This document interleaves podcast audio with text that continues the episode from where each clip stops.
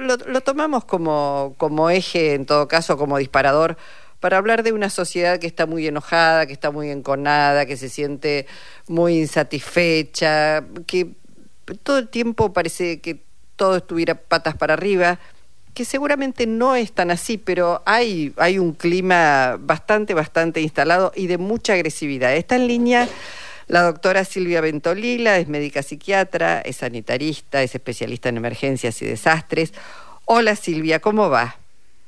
Hola Luisa querida, bien. bueno, transitando. Transitando. Eh, te pregunto, ¿vos tenés la sensación de que, bueno, este, quizás no es patrimonio de la Argentina, pero un mundo con pocas certezas, con muchas incógnitas, con este, desafíos por delante, con insatisfacciones, este, ¿todos esos son elementos que conspiran contra la salud mental? Absolutamente, absolutamente. Un mundo irritado e irritable e irritante. Sí, sí, eh, acabamos de atravesar y estamos aún con los coletazos este, de, una pandemia que, que nos ha dejado, digamos, eh, con, en un estado de irritabilidad, de, como digo siempre, de hiperalerta básico eh, mayor al que con el que uno funciona normalmente.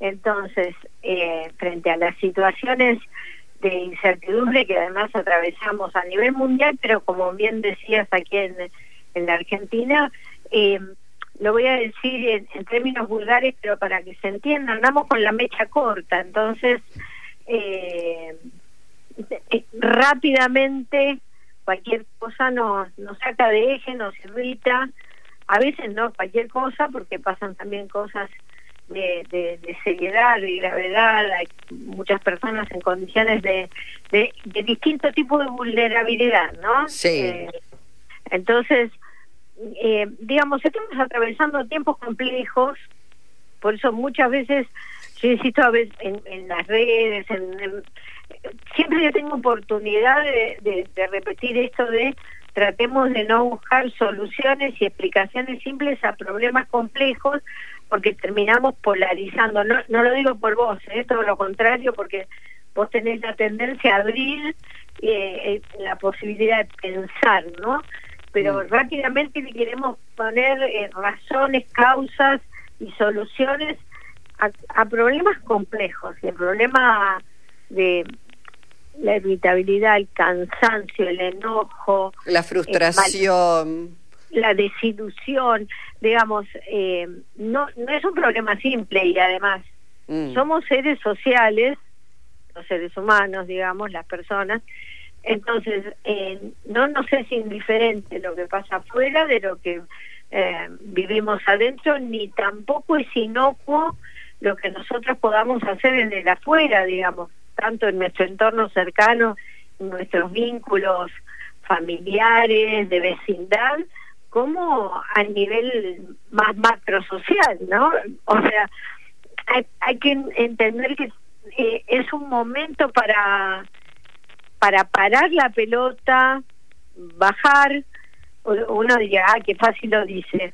No, pero es bueno, pero si lo podemos identificar eso y decir, bueno, estamos en este momento, paremos un poco, digamos, por lo pronto tener conciencia de esto que nos está pasando. Tener conciencia y, y estar menos impulsivos, o sea, tener menor impulsividad, porque lo que está pasando es que muchas veces la impulsividad nos lleva a tener más problemas de, las, de los que ya tendríamos. Sí, entonces es decir, en lugar de la vieja frase de contar hasta 10, contar hasta 100, eh, hay, hay pequeñas acciones que podemos hacer en este momento para disminuir el grado de malestar interno y de fricción que hay en los vínculos, ¿no? Porque es un momento para cuidar los vínculos, porque lo único que realmente nos sostiene son los vínculos. Claro. Eh, entonces, eh, sí, y y la salud mental, digamos, es casi como el fusible eh, que, que primero se evidencia, pero eh, vos podés pensar que salud mental integral implica también que de pronto la angustia se expresa en un dolor somático en la boca del estómago, en la panza distendida, en las articulaciones tensionadas, en dolor de cabeza, en visión borrosa, en que se te cae el pelo.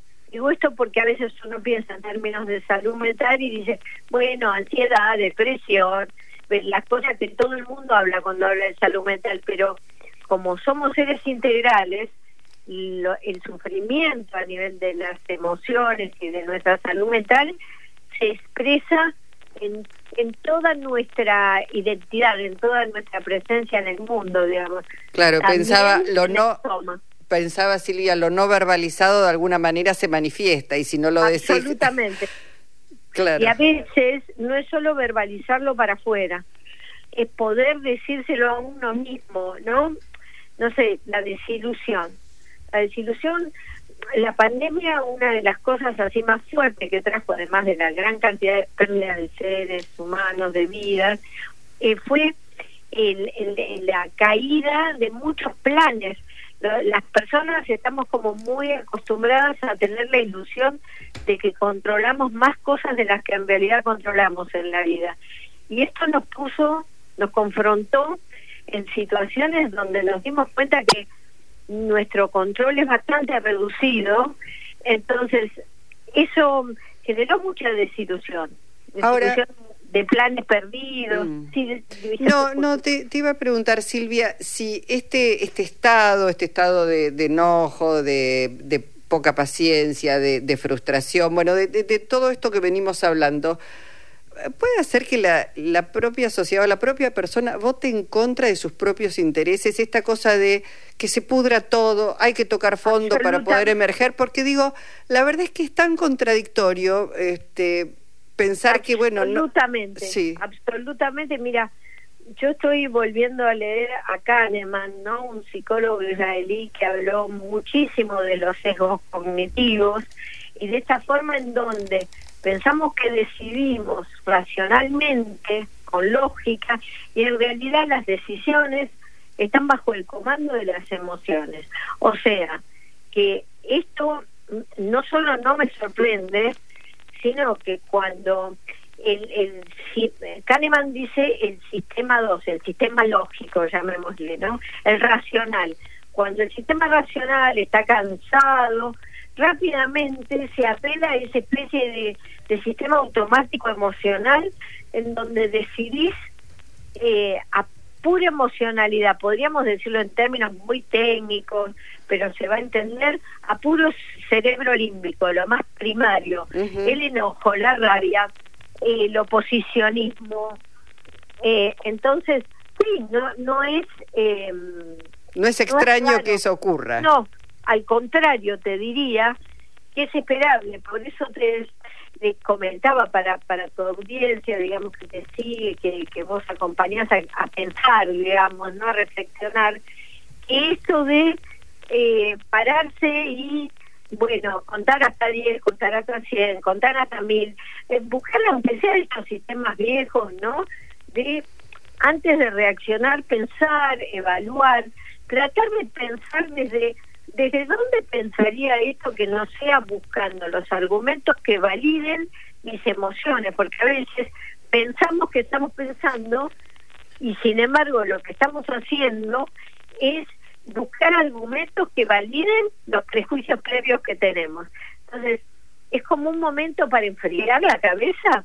Yo A mí me gusta hablarlo así en fácil, ¿no? Sí, sí, claro. pero es un momento para enfriar la cabeza y decir, bueno, a ver, momento, conversar, escuchar, escuchar mucho, mucho, y no escuchar la tele, perdón, no todos los medios, no, escucharnos entre pares. A ver qué dice bueno, una persona, qué dice otra. Los medios nosotros contribuimos bastante a que haya poca salud mental. Cuando digo eso, a que haya mucha irritabilidad, mucho enojo. Lamentablemente sí. Lamentablemente sí, porque además una cosa que me pasa a mí, que a esto que casi deje, por lo menos de mirar tele, digamos, porque pertenezco a la generación de la tele, es que parece que todo el mundo te grita cuando te habla. o, y, o se superpone, en todos lados, ¿eh? o se superponen y hablan y no se escuchan, ¿viste? Te genera como un estado de tensión que decís, yo no quiero esto. Así sea un, no sé, un programa interesante, decís, ay, me, me, me irrita. Entonces, es decir, ¿cómo buscamos generar climas, ¿sí? Tanto a nivel de la intimidad familiar o los grupos de trabajo, que a veces cuesta, para escucharnos, ¿no? A la japonesa. Mm. Espero que el otro termine de hablar, pienso lo que me dijo y después le respondo. No que no termina la persona de hablar y yo ya estoy más pensando en lo que quiero decir en qué me dijo el otro, ¿no?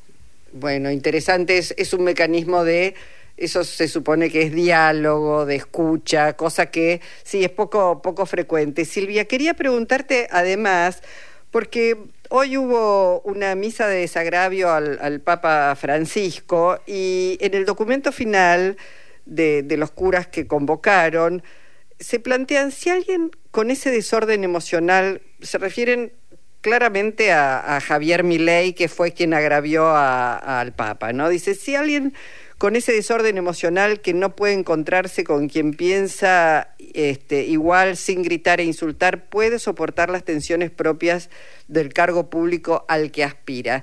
¿Deberían los candidatos pasar por un psicofísico? Dijo. No te quepa ninguna. Mira, esto que vos decís así, eh, describieron la situación actual y eventual, ¿sí? Sí. Yo eh, vengo diciéndolo desde hace décadas. A ver, deberían pasar por un entrenamiento de cómo es gestionar bajo altos niveles de tensión. Porque si un cirujano tarda siete años de carrera de medicina y cinco años de especialización para hacer la cirugía de una persona, alguien que tiene en sus manos el destino de millones de personas, mínimamente tendría que tener un entrenamiento para eh, gestionar bajo altísimos niveles de estrés. Tema uno. Sí. Y tema dos, sí, pero por supuesto que tendría, sí, que quien ocupa un cargo de gestión, pasar por, yo te diría, en el estilo más vulgar, por un preocupacional. Claro. y sí, y sí, porque eh, independientemente de las personas que podamos nombrar, sí, pues miramos el mundo y no, no somos la excepción. No, no, claro. que es como vos decís, parece que eh, la gente se identifica más con el que grita más fuerte en este en este estado emocional de enojo. Eh, pero, a ver, cualquier gestión de cualquier gestionar una familia, gestionar un consorcio implica gestionar situaciones donde mínimamente se tenga que escuchar y llegar a consensos. No hay posibilidad de pensar en otra cosa, de modo que adhiero absolutamente al, al, a la evaluación, al, preocupacional de quienes ocupen cargos de gestión. Está bien, bueno. Eh, habrá que, este, bueno, hay, hay, mucho para, supongo que la ley de salud mental, más allá de este, algunos cuestionamientos, bueno, es una herramienta válida, habrá que perfeccionar, no perfeccionar, porque además de los enojos, de todo esto que venimos mencionando, épocas así de tensión, de sobreexigencia, de angustia, este, provocan mayores consumos. Y cuando digo mayores consumos me estoy refiriendo a sustancias este, perjudiciales para un buen funcionamiento, un buen desarrollo de una persona. Con lo cual, bueno, hay seguramente mucho que, que este, queda pendiente para, para otro, otra charla. Silvia. Totalmente, sí, sí, porque además una cosa muy importante de tener en cuenta es que los consumos, en, no sé, el consumo de alcohol nos frontaliza, traducción, quien está bajo los efectos de altos niveles de alcohol, la parte más humana que debiera tener el ser humano que implica el razonamiento, el pensar, no la tiene, está bloqueada, entonces puede hacer cosas que si estuviera sin los efectos de la sustancia, no las haría. Entonces, sí, tenemos muchísimo para charlar y en este mundo que se avecina, vos pensás que la, los problemas de salud mental, y no hablo de patologías, problemas en general, en esta década son la primera causa de discapacidad en el mundo. Mm. Datos de la OMS. O sea que mirá si tenemos para conversar. Bueno, este, uno de estos días, una de estas tardes te das una vuelta por aquí, lo hacemos durante todo el programa. Silvia, te mandamos un abrazo muy agradecidos. ¿eh? Otro abrazo para ustedes y que tengan buena tarde. Gracias. Silvia Bentoli, la médica eh, psiquiatra y sanitarista. Va pasando el día. Seguís en Nacional.